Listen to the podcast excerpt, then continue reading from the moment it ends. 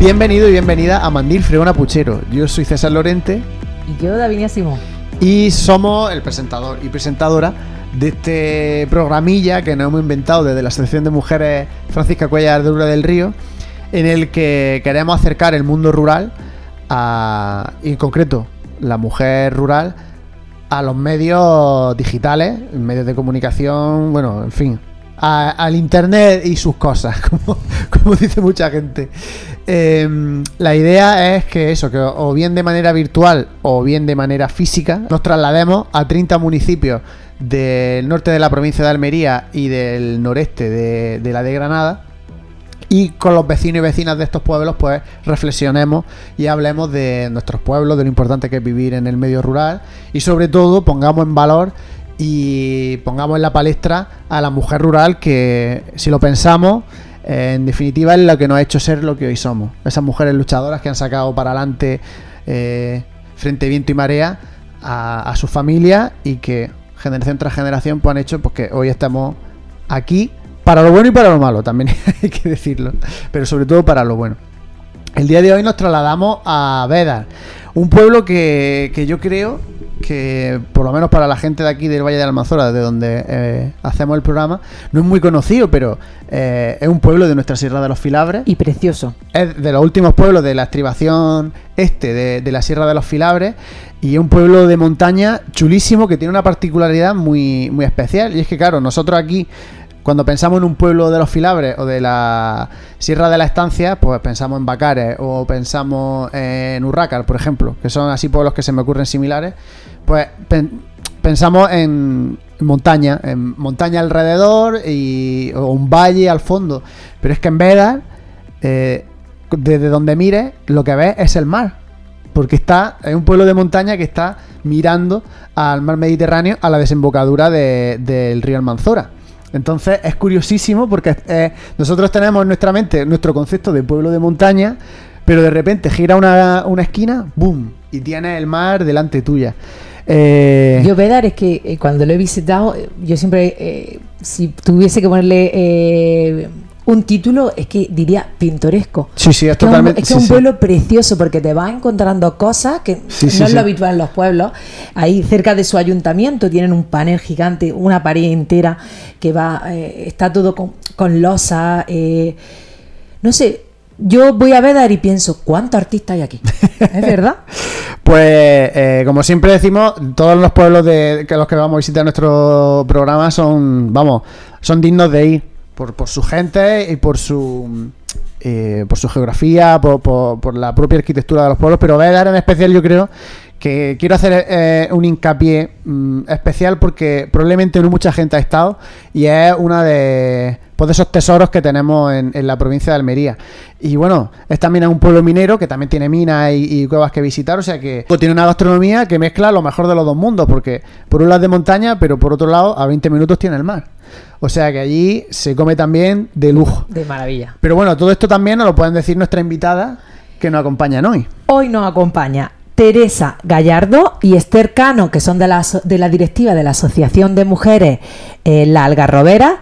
Y también nos acompaña Isabel, que es la concejala de Servicios Sociales y de Mujer ahí en ese municipio, en ese ayuntamiento. ¿De qué vamos a hablar hoy? Hoy nuestra temática, hoy nuestra temática es la mujer y el mundo rural, sus salidas laborales, el tema de su puesta en valor, que vamos a ver lo que nos cuentan, y otras muchas cosas. César, ¿qué te parece si nos vamos y hablamos con ellas? Pues vamos que las tenemos aquí esperando ya detrás de la pantalla. ¿Qué tal, chicas? ¿Cómo estáis? Muy bien. Buenos días. muy bien. Buenos días, buenas tardes o buenas noches, que esto o buenas madrugadas, que esto lo puede ver cualquier persona. A cualquier hora. A cualquier hora. No, y en cualquier parte del mundo, que es que esto ya, desde Vedar para, para el planeta entero. Nos gusta empezar siempre eh, el programa a los pueblos donde vamos, pues preguntando mm, por la salud, sobre todo en estos tiempos, en esta tercera ola que, que nos, bueno, que ya estamos, ya la estamos terminando. ¿Cómo, cómo ha vivido Vedar la, el, coronavirus? Pues, yo creo que más o menos como en todos los sitios, pues con mucha incertidumbre, no saber, bueno, lo que te dice en la televisión y porque aquí te están encerrado, es que mal, mal. sé que es, es mal. Se ve una palabra y Mal, ¿no? Sí, va a gente que Bueno. tú conocías, va. Hubo mucha gente en el pueblo, pero gente que no conocía. Sí. Pues muy mal también, muy triste. Sin poder salir, las circunstancias que estábamos con el miedo, lo que pudiera pasar. Y estamos todavía, Eso. Que no se ha ido todavía la con incertidumbre, triste. Lo bueno que, pues muchos casos, muchos casos aquí dentro del pueblo no hemos tenido, entonces pues es un cierto alivio. Para más que tenemos niños, pues se agrava un poco el problema, pero bueno, pues poco a poco lo vamos, lo vamos llevando. Pero bueno, dentro de la situación mundial, ¿vosotros pensáis que en vez de, por ser un pueblo, de estar ahí en, en- en la montaña, o sea, lo habéis vivido diferente? Sí, Sí, sí, sí, sí, sí. sí. Además que el pueblo somos pocos habitantes. Sí. Sí, porque donde no se podía salir, salir exactamente nosotros, a ver, yo tengo a mi suegra en la cama y podía ir a su casa y no está la policía delante ni nada de eso, vamos, los permisos y todo esto, pero yo creo que es mejor, mejor en un pueblo que pues mucho mejor. Claro, en esta, en esta situación de pandemia global nos hemos dado cuenta del valor que tienen nuestros pueblos ¿no? y nuestro medio rural. ¿Qué, Sí, qué nos podéis decir? es que- ¿Qué nos podéis decir de Vedar? ¿Cómo, cómo, ¿Qué significa Vedar para vosotras? Pues bueno, ahora mismo Veda es pues, todo. Porque a mí me ha dado una felicidad. Porque, porque aunque yo sea de aquí, me he tirado fuera. Soy una migrante de mi padre. Y a mí es digo, me ha dado un marido y me ha dado una hija. Me ha dado un trabajo y me ha dado. Pues Sí, la alegría de ahora mismo. Isabel, que a quien, Bueno. que- a quien no esté viendo, ¿por qué hay que visitar Vedar? Ah, ¿por qué hay visitar Veda? Pues mira, porque estamos en un sitio de montaña que desde aquí mm, lo visualizamos todo. Mm, Todo, mojaca, garrucha, ah, según en el punto que te encuentres, se ve toda la, toda la por así por abajo. Y muy tranquilo. ¿Cómo es la Y se vida, come también muy bien. cómo es la vida allí, Esther? ¿Cómo, cómo es vivir allí? Pues muy tranquila. Aquí parece que no pasa el tiempo. Lo bueno de verdad es que estamos relativamente cerca de los grandes, de los grandes pueblos y entonces pues si quieres tranquilidad te quedas en tu casa y si quieres más movimiento te vas al pueblo de al lado. O sea que, que bien. Y luego, si, si, si por- o sea, puedes ir al pueblo, pero luego también está la asociación que hace cosas, ¿no? Que de- dentro de esa quietud del pueblo, pues tenéis la asociación, en este caso la, la vuestra. Decirle aquí a los telespectadores cómo, cómo se llama vuestra asociación Pues se llama La Garrobera. y qué, qué papel desempeña esa asociación en, en Veda. Eso que la asociación ahora mismo eh, son de esto pues me serán mayores. A- Aparte de Esther y yo, y no sé si hay alguna más de nuestra edad así, las demás son bastante, la edad bastante avanzada. Porque son las que más o menos fundaron la, la, la, la asociación. Ya te digo, la- las jóvenes se han ido un poquito apartando un poco por, por el estudio y el, y el trabajo y, y- y nos hemos enfocado, las que quedamos, nos hemos enfocado más bien a que las mujeres mayores eh, no se queden encerradas en sus casas. Y son por lo que les gustan a ellas, por la pintura, el baile, un poquito andar, un poquito, no mucho porque ya te digo, son todos estamos mayores, pero vamos, algún sendero hacemos pequeñito, salimos a hacer día de la madre, eso sí, nos vamos a un merendero, hacemos una paella grande y damos un regalito, todo eso, todo eso le, da- le dan un poquito de vida y salen de la rutina de, del día a día, ¿vale? Pero lo que hemos dicho antes, que ella dice que no quiere tampoco muchas cosas muy grandes, porque cuatro días que le quedan en el convento, pues no quiere mucho jaleo, mucho jaleo, ¿vale? Pero bueno, aún así, pues sí, sí participa en lo que puede, sí, dentro de sus medidas, ¿vale? Porque yo digo, hay muchas que ya no pueden andar y así. Esther, eh, ¿qué crees que es una asociación para, para las mujeres ahí en Vedar? Hombre, yo creo que eh, lo idóneo para lo que acaba de, de decir María Teresa, para poder relacionarse y salir a hacer algo distinto que no sea el día a día. Porque claro, si, porque, ¿qué otra opción le quedaría a una, a una mujer mayor allí en Veda? Hay nada, ninguna. Y a comprar. Algunas actividades, que, algunas actividades que, claro, hace el ayuntamiento, pero más bien pocas. la asociación ha dado un buen empuje en eso y ha hecho gran variedad de actividades. La labor yo lo veo muy bien cuando hemos tenido así en el Festival Andalucí, han hecho todos los trajes, hicieron los trajes, han hecho también eh, el vestido de la Virgen, ¿no? También lo hiciste. Eh, el manto de la Virgen, lo hicieron, que lo dejaron precioso. Y, hacen muchas cosas que, están muy interesantes. Hacen excursiones, hacemos viajes de todas las cosas. El tema que, tenemos hoy encima de la mesa es eh, la mujer en el mundo laboral. Y entonces, la primera pregunta que queremos lanzar aquí para, para las tres es ¿Tienen las mujeres más dificultades eh, para incorporarse en el, en el mundo laboral? ¿En el mundo laboral? Pues sí, sí que tienen dificultad, más que el hombre. Cuéntanos, ¿en qué lo ves tú, por ejemplo? Un ejemplo. Pues porque las mujeres le dan una... Mm, a las mujeres parece ser que no trabajamos como los hombres, que nos dan cuatro horas, nada más, media jornada. Y, y también, también tenemos que salir a sacar a nuestro hijo adelante y no tienen lo suficiente y ahora está la vida muy mala. Se necesita mucho dinero cuando la persona, la mujer que tiene hijos, tres o cuatro hijos en la casa o un niño solamente, tiene que sacar su vida para adelante y, es un poco que está muy, muy mal mirada. Vale, Esther, eh, la, mujer en el mundo laboral, que, eh, ¿crees que tiene más dificultades para, para incorporarse? ¿Cómo lo ves? lo veo lo veo crudo, lo veo crudo, pues sí, que tiene muchísimas más dificultades, muchísimas. Se le dan los peores trabajos, no se les mira igual, en un mismo trabajo no se les paga igual. Mm, no sé, lo veo, sí veo que poco a poco se está trabajando en ello y poco a poco vamos, vamos equiparando, pero aún falta mucho, muchísimo, muchísimo. Allí las mujeres en Bedar, ¿en qué, ¿cuáles son sus oficios principales? Cuando trabajan fuera de casa, ¿a qué se suelen dedicar? Bueno, aquí dentro del pueblo eh, la mayoría están en sus casas. Otra, una minoría de gente más joven trabaja para eh, ayuda a domicilio y, el resto pues o se han ido fuera o, voten lo que pueden, pero básicamente aquí están en sus casas, están en sus casas. Teresa, ¿tú cómo ves lo que estamos comentando? Eh, ¿Crees que existe mm, una diferencia entre eh, el mundo para la mujer entrar en el mundo laboral? ¿Una dificultad? Sí, porque teniendo la misma categoría, siempre a la mujer se le ve, no sé si es porque los críos y los, no sé, eh, pero sí, sí se les digo, teniendo la misma categoría, la mujer siempre parece que, que está como por detrás del hombre.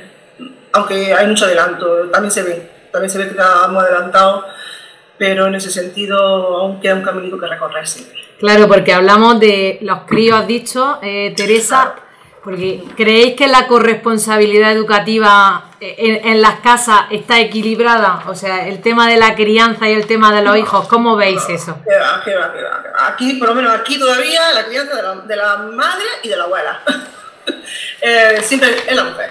A ver, a ver, que hay de todo, ¿eh? También hay algunos que, que sí, que en otros sitios hay de todo.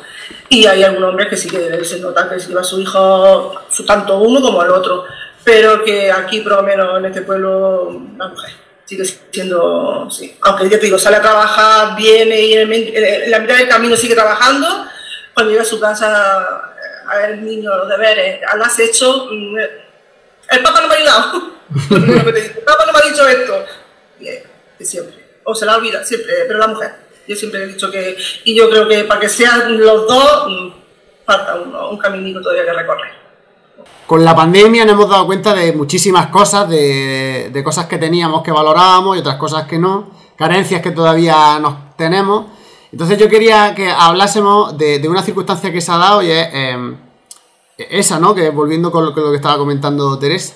Y es, eh, estábamos todos en pandemia, eh, ¿quién se encargaba de la educación de los hijos? Porque claro, ahora la, educación, eh, si se ha tenido que educar en casa, se ha tenido que estar encima de los niños con las videollamadas ¿Quién, quién, quién se está encargando de eso? Las madres, por supuesto. Siempre las madres.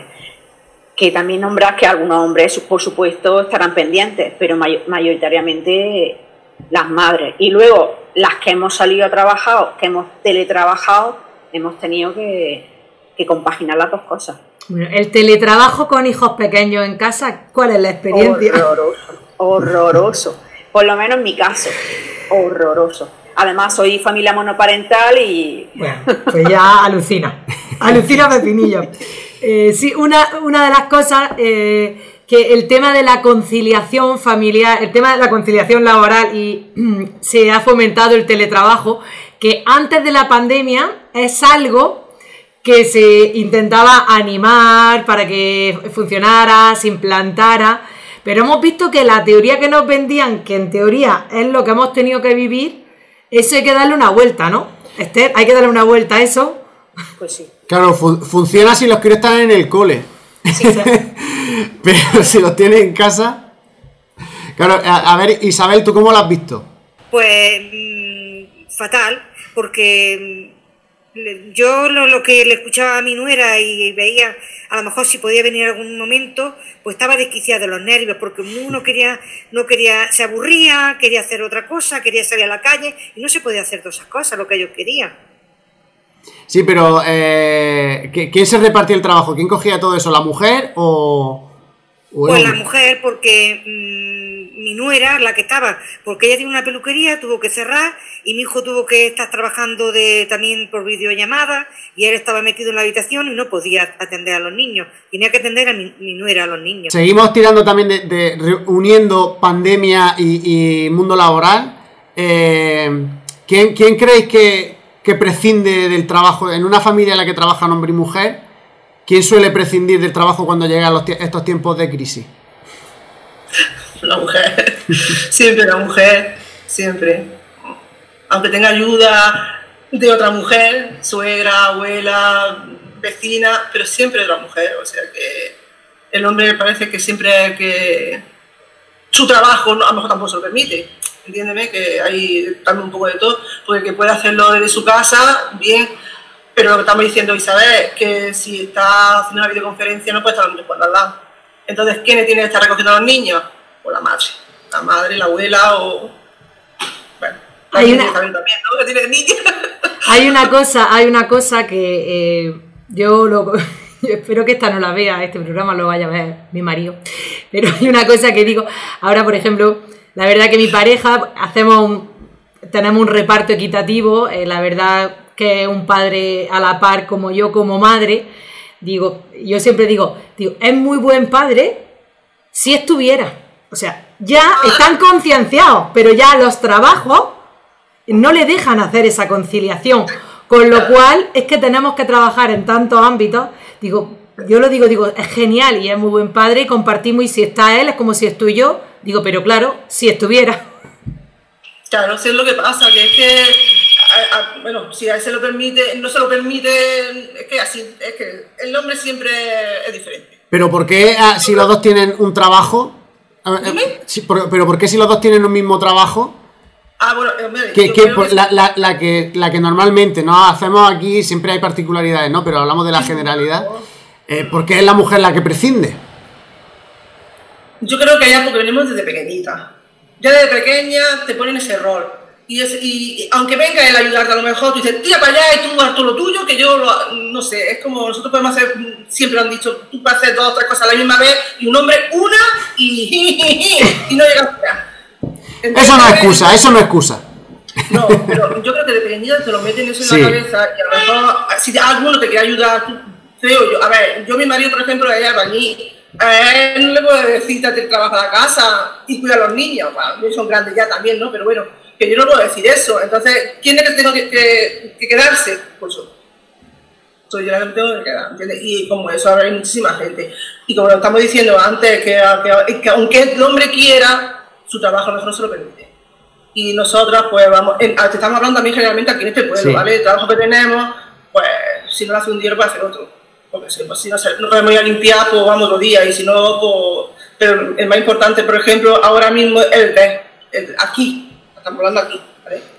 Tú, el, eh, a, lo, en un banco claro, es diferente. Pero a lo mejor en lo en un banco es la mujer la que pierde el trabajo. O sea, o la que dice, o la que dice, voy a perder yo mi trabajo para que. Claro, y más si no, no se lo regula y. A veces, a veces también es un poco es eh, tu jefe. Porque si están, por ejemplo, trabajando los dos en un banco y diga, bueno, pues tú trabajas, yo qué sé, por la mañana y tú trabajas por la tarde, pero que tampoco te lo harían, ¿vale? Es como las maestras. Si son de Almería te las mandan a Sevilla y si son de Sevilla te las mandan a Almería. Pues hacen lo mismo. Cuanto más lejos te las manden, mejor. Y yo creo que tampoco te ayudan un poco eso, eh, lo que es los jefes, vaya. no te ayudan tampoco. Esther, hablando de esos sueldos de, de las empresas y enlazando un poco lo que antes Isabel nos ha comentado, eh, yo observo que al final asumimos que en muchos casos somos la mujer un sueldo complemento, que creo francamente que eso está cambiando y eso es una cosa de las que se lucha y se está concienciando. Para futuras mujeres, o sea, para nuestras nuevas generaciones, ¿qué podría aportarle? ¿Qué podrías explicarle, decirle o Hombre, yo tan cercano no lo veo, ¿eh? Hay que luchar, hay que luchar mucho, ¿eh? Por lo menos en los pueblos pequeños, ya te digo que la ciudad es distinto, pero en los pueblos pequeños hay que luchar mucho porque se nos dan los peores trabajos. Eh, lo he dicho que, que en los pueblos pequeños mm, es diferente, es diferente a un pueblo grande o a una ciudad. Entonces, como se nos da siempre lo peor o, o- o las medias jornadas o, la- o por horas los trabajos, pues todo eso hay que cambiarlo y hay que luchar mucho todavía para cambiar eso. ¿Pero crees también que hay que cambiar la mentalidad mismamente de la mujer que es la que asume que es ella quien tiene que coger el sueldo complemento?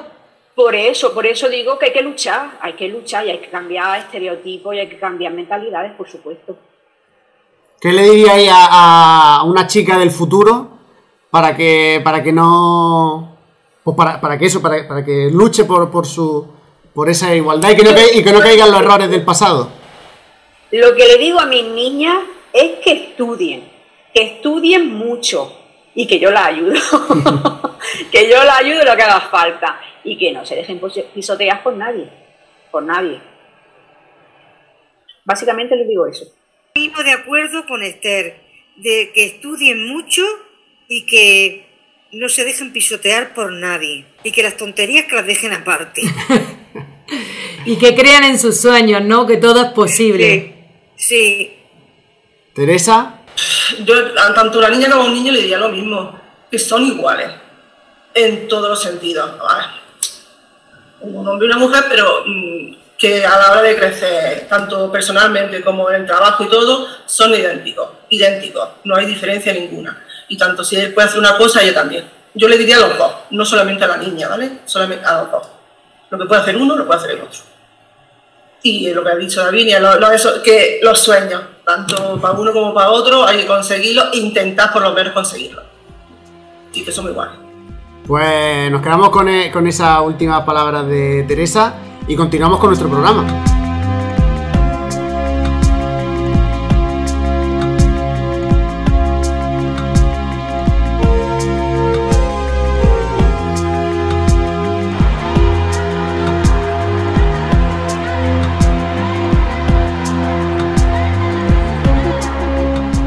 Pues ya estamos en esta sección de Ni Una Más, eh, donde tratamos de sensibilizar eh, contra esta lacra social de que es la violencia machista, los asesinatos de mujeres a manos de, de sus maridos o maridos, los cuales hayan tenido una relación sentimental. En este caso, hoy vamos a hablar de Soledad eh, RV, no tenemos los apellidos porque no han trascendido.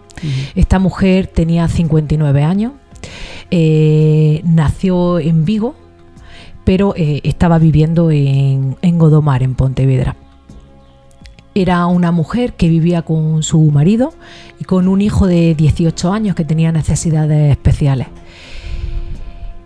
Algo característico que creo que deberíamos mm, de tratar es que eh, Soledad, cuando fue asesinada, antes de ser asesinada, dejó una carta escrita de lo, mm, del maltrato y, de la vida que había, que había tenido, eh, esa vida de maltrato, a manos de su marido, eh, para hacérsela llegar a su hijo mayor.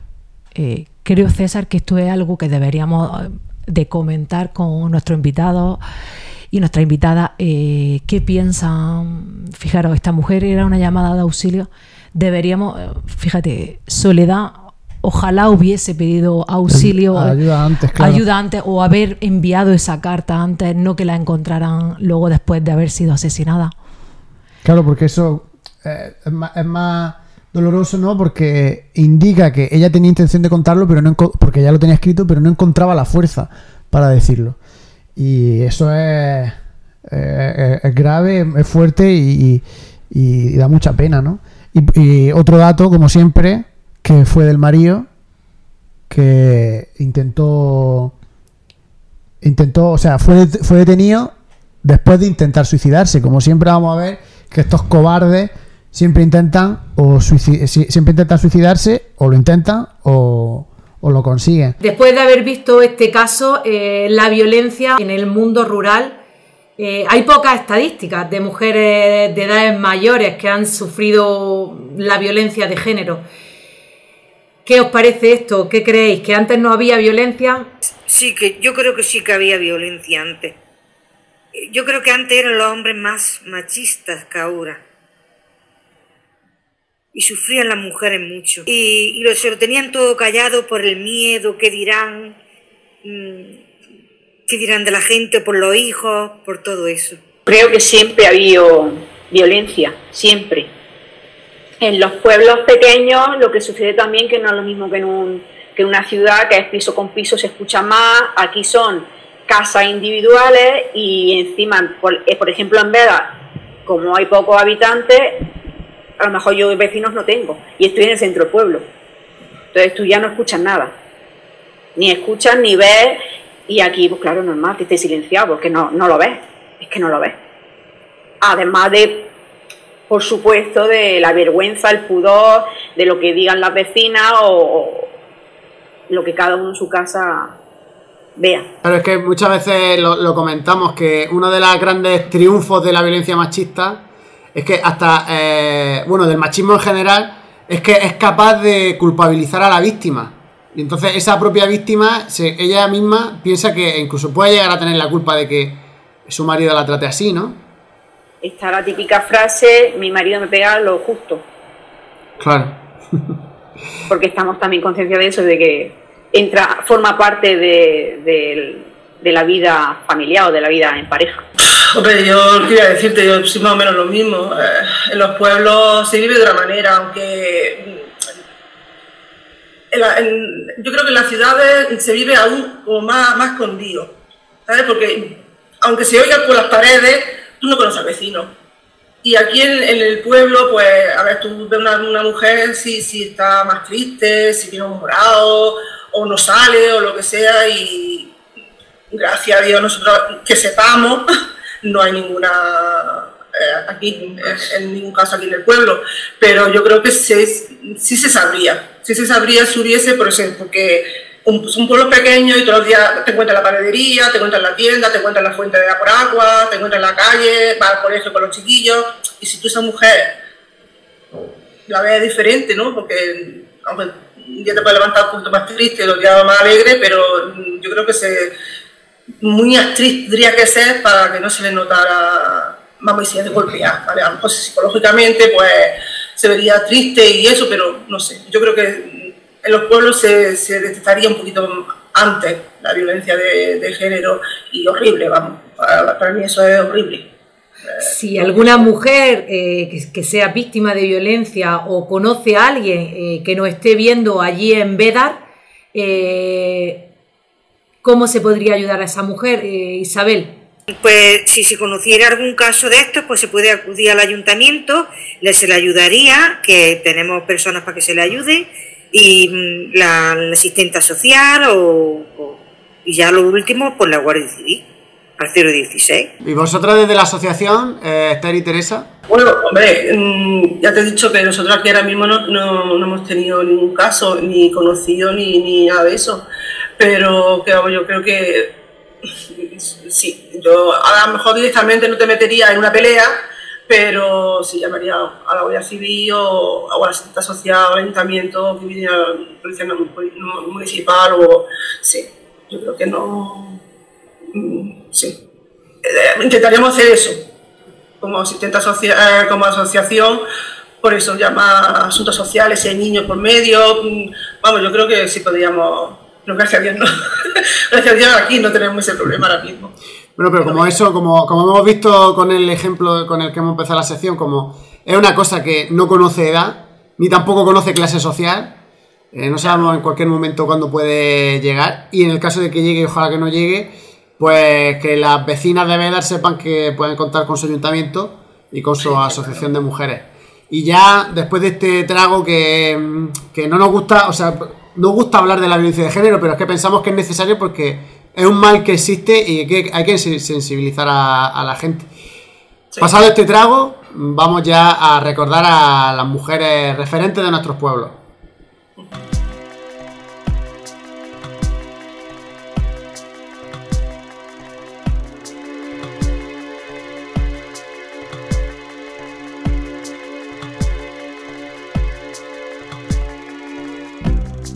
Llegamos ahora a ese momento que tanto me gusta, que es el de referente desconocida, en el que damos a conocer eh, el perfil y la vida de mujeres que tanto a nivel particular en los pueblos que visitamos, tanto como a nivel eh, histórico, pues han sido relevantes, han hecho que, la historia avance, pero que están a los márgenes de los libros y que ni se estudian en, en los colegios, en los institutos, en las universidades, cuando sus logros están al mismo nivel e incluso más que, el de los grandes mitos que tenemos masculinos. ¿no?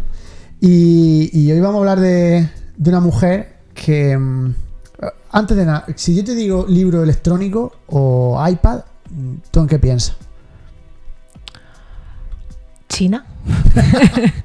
No, pero ¿qué, qué pensáis vosotros y vosotras desde casa? Es como tecnología, ¿no? Es como algo muy, muy Muy reciente, chino ¿no? y de, de- de- de personas que investigan mucho, sí, muy re- sí, de, de hace, de hace 20 Tecnología, años. ¿no? Como la manzanita esta que, te- Claro, claro, también Algo Steve reciente, Jobs, pues. Steve Jobs. Y si te digo que eh, el precursor del libro electrónico que nosotros conocemos hoy lo inventó una mujer leonesa Pues por lo pronto sería precursora. a principios del siglo XX. Se, tra- se trata de Ángeles Ruiz Robles y, fue, pues como hemos visto ya en muchos perfiles y vamos a seguir viendo en esta sección, son maestras, se dedican al mundo de, la enseñanza y que tienen un afán por, hacer que toda la gente, da igual la condición social, eh, em, el nivel de vida, que les llegue la, educación. Y, ya de, y también tenía una inquietud creadora porque ya eh, de muy joven eh, su primera invención es un sistema taquigráfico, o sea, para escribir rápido. Y ya eso lo hizo con 18 con, o con 19 años. Y bueno, pues como digo, fue maestra en, en, varios sitios de, España y, y siempre se preocupó por enseñarle a, a los analfabetos. eh, le leía cartas a la gente que no sabía leer, a la gente pobre también se acercaba para, para enseñarle y creía que, que la educación tenía que ser una cosa accesible para todo el mundo. Tanto es así que fue como inventó esta enciclopedia mecánica, que es como, porque claro, ahora nosotros pensamos en la pantallita, ¿no? Que es donde estamos viendo este programa. Pero antes todo funcionaba, pues, analógico, con palanca, con cachivache. Mira, voy a leerte con lo que ella definía que era la enciclopedia mecánica, ¿vale? Aligera el peso de las carteras de los alumnos, hace más atractivo el aprendizaje y adapta la enseñanza al nivel de cada estudiante. Portátil, que pese poco, de uso en casa y en el colegio, con la posibilidad de adaptarse a alumnos de todos los niveles y a los que tengan problemas de visión, porque tenía una luz que hacía que se encendiese y tú podías ver mejor la- las letras. Apoya el aprendizaje con sonido, enseña varios idiomas, facilita el aprendizaje en la oscuridad incorporando la luz, da soporte para que los otros maestros añadan sus propios materiales y aminorar costos. O sea, era una cosa que era como un soporte y tú podías meter las lecciones y que los niños investigasen. Un prototipo quizás llamado a revolucionar el concepto que tenemos de los libros. ¿Quiere usted explicarnos un poco por encima la misión del prototipo? Aliviar la enseñanza, con el mínimo esfuerzo conseguir los máximos conocimientos. Y bueno, ¿por qué no se publicó? Ella hizo la patente y se la, se la quisieron comprar los americanos y iban a poner mucha pasta para desarrollarlo, pero ella no quiso vendérsela porque quería que se hiciese en España.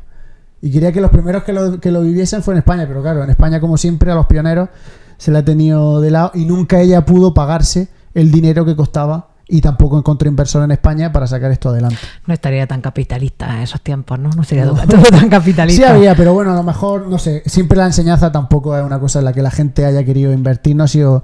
La gente que ha tenido dinero nunca ha apostado por invertir en, en la enseñanza, pero bueno, esta, est- a diferencia...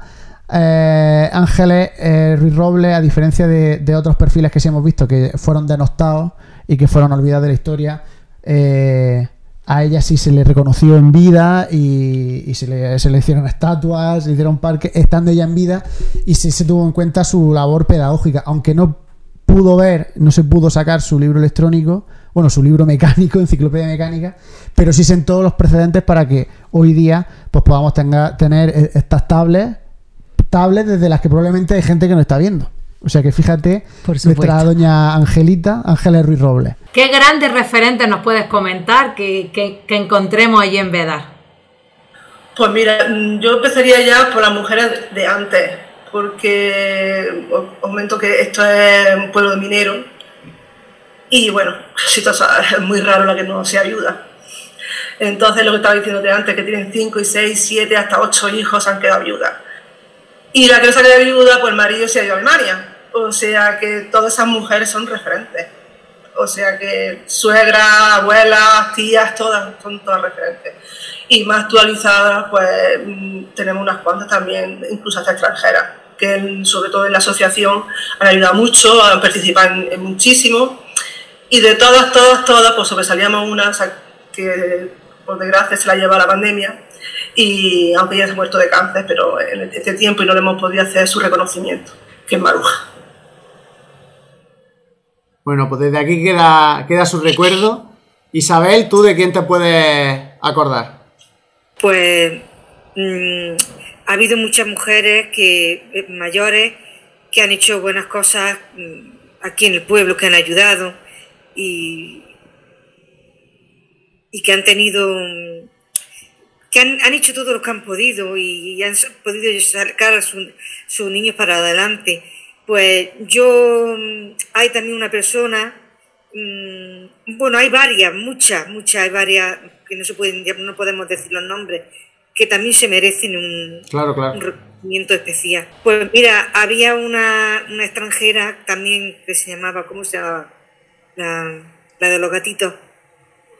Audrey y, y la Sila y María. María teníamos tres que eran, eh, una hacía tarta, unas tartas riquísimas y compar- eh, participaba en todos los desfiles que teníamos en el pueblo, de la fiesta, y la Audrey y también, y, los mercadillos que hacíamos también todos los primeros de mes, todo lo organizaban ellos, que sí que nos han ayudado mucho todas esas personas que, que nos han dejado ya en el pueblo.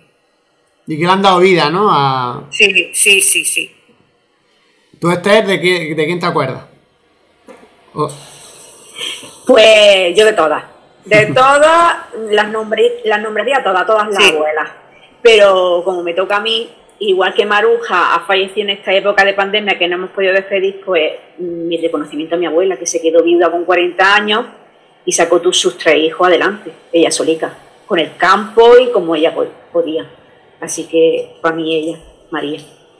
Estas mujeres rurales que, que es que al final eh, el, mundo rural es el que saca para adelante, eh, yo creo que a un país entero, ¿no? Porque siempre el sector primario, como hemos dicho aquí, la minería en veda, pero el campo, eh, de, de qué se alimenta la gente que luego trabaja, ¿no? De, y luego esas materias primas que se trabajan en las grandes fábricas, ¿de dónde salen? Pues de, de la entraña de nuestra tierra, porque tanto la, la verdura, la, la, la carne y, los minerales, pues nuestro Valle de la Almanzora pues han sido grandes surtidores y siempre la mujer, esa labor importante de, sacar a, la familia adelante. Y por eso hacemos esta sección, porque queremos que todas las mujeres de, todos nuestros pueblos tengan su reconocimiento. Pues hasta aquí nuestro, nuestra visita por Vedar. Muchísimas gracias por, por vuestra participación. A ver, abrir el micro todas, a ver si no, por lo menos para despedir, hablar entre todos. Vale. Muchísimas gracias por, por vuestro tiempo. Gracias a vosotros. A vosotros. Gracias a vosotros también. Que a ver si se levantan ya las restricciones y podemos ir por ese pueblo tan, tan bonito que tenéis. Sí. Y no solo las actividades, también con Luri, con su con, bueno, con Davinia en general, todo, que lo echamos de menos. Y que vaya todo muy bien. Cuidaos mucho y, y Igualmente. Vale, igualmente, gracias. ya, ya mismo, ya mismo estamos a- allí, pero haci- haciendo esto, pero ya en la calle, con los, con, con los micros. Claro, con nuestros micros y nuestras cosas. Sí, vaya. A ver si es verdad. Un beso muy grande, cuidado. Un beso Igualmente. Hasta luego. Llegó el fin de nuestro programa. Yo me voy a quedar, César, mm, con esa esperanza, esa esperanza de cambio. Eh, por lo menos ya tenemos, ya tenemos conciencia, que creo que es muy importante. La verdad que han sido una invitada muy, mm, muy sincera, muy sincera y sobre todo que en otras cosas a veces es que observamos como que no se es consciente de situaciones que no han pasado, pero ellas lo tienen totalmente claro y tienen totalmente claro que queda mucho por avanzar. Así que me ha encantado esa sinceridad, eh, esos raticos que hemos echado, eh, lo que nos ha costado. Claro, porque aquí en el programa se ve ya las entrevistas, pero hemos tenido una serie de problemas técnicos que eh, es una cosa que nos estamos dando cuenta, que es que es verdad que el- estos programas están sirviendo también como taller para los propios invitados, ¿no? Porque también la media de edad, bueno, hay muchas invitadas que, que son mayores de, de 60, 70 e incluso 80 años y, y mírala, ahí las tenemos con su móvil, a muchas de ellas no sabían poner la videollamada y, y han sido capaces de, de ponerlo. Totalmente. Y, y han, mm, en dos días han aprendido a hacer una cosa nueva. Y muchas veces ellas también dicen, si es que ya las nuevas tecnologías... No, no, no. Las nuevas tecnologías son para todos y todas. Y la, y la, y la muestra es que Un- programa a programa las tenemos ahí Un detrás. ratico y la función importante que hace en los centros Guadalinfo, ¿eh? Hombre, eso por supuesto. Que mucha gente, yo a- a- el otro día le decía a un, a un amigo en Málaga, y le digo, sí, acércate a un centro Guadalinfo. Y dice, ¿cómo? Y yo, hay que ver cómo no. En sitio, hay sitios que no se conocen, pero es que aquí en Almería yo creo que está muy instalado, eh, instaurado el, el papel de un centro Guadalinfo. Importantísimo. En, bueno, eh, pues como digo siempre, mm, no sé cómo habéis llegado a ver este episodio de hoy. Probablemente eh, la gran mayoría de la gente que ha visto este episodio seáis vecinos y vecinas de Vedar. Pues os informamos de que formamos parte de una serie de, de programas, hasta 30 programas, que hemos hecho o estamos intentando hacer. Y si os ha interesado la temática y os ha gustado lo que hemos hecho en vuestro pueblo, pues también informamos que lo estamos haciendo en muchísimos pueblos más. Si queréis ver eh, qué están constituyendo estos programas y qué nos están contando los vecinos y vecinas de, otros municipios de Almería y de Granada, pues si ponéis en Facebook y en YouTube Mandil Fregona Puchero, encontraréis todos los que ya hemos publicado y también podréis estar atentos a los próximos que vendrán. Si por el contrario os gusta más el formato podcast y, y escucharnos o escuchar la radio, pues si ponéis en Evox y o en Spotify Mandil Fregona Puchero, ahí también tendréis nuestros episodios. Mm, nada más, se me olvida, ¿no? No. Ya he dicho lo de las redes sociales y pues nada, que permanezcáis muy atentos a, a estas redes, suscribíos en tanto, bueno, en cualquier formato que, que lo consumáis, porque quién sabe, a lo mejor dentro de muy poco estamos por vuestro pueblo. O sea que cuidaos mucho y nos vemos muy pronto.